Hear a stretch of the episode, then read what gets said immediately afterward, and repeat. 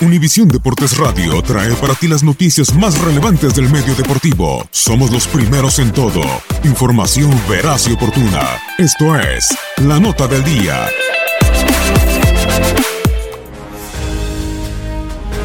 Se jugó la semana 2 de la MLS. El AFC del mexicano Carlos Vela mantiene paso perfecto. El equipo del sur de los Estados Unidos aplastó cuatro goles por uno a Portland Timbers para sumar su segunda victoria consecutiva en el inicio de campaña. El mexicano colaboró con dos asistencias, además anotó su primer gol del 2019.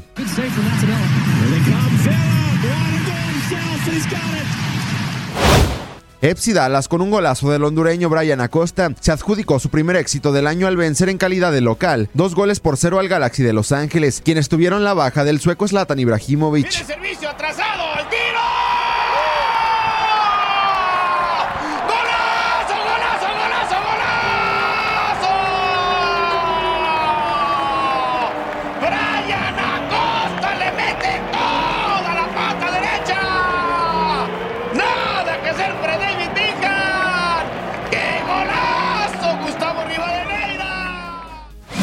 Con gol de Illy Sánchez y un autogol de Jake Elliott, Sporting Kansas City le pegó dos goles a cero a Philadelphia Union, duelo donde el mexicano Marco Fabián fue expulsado y falló un penalti.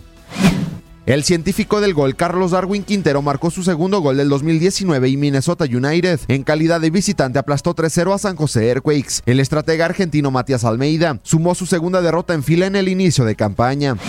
El actual campeón de la MLS, Atlanta United, sigue sin conocer la victoria este año. Ahora empató a un gol con Football Club Cincinnati, quienes sumaron su primer punto en la historia de la liga.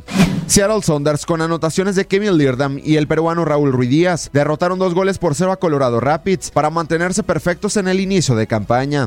En más resultados de la semana 2 de la MLS, Orlando City empató a un gol con Chicago Fire, Columbus Cruz se impuso dos goles por cero a New England Revolution, Houston Dynamo le pegó dos goles por uno a Montreal Impact. Vancouver Whitecaps cayó un gol por cero ante Real Salt Lake. Y New York City FC empató a cero goles con DC United. Para Univisión Deportes Radio, Gustavo Rivadeneira.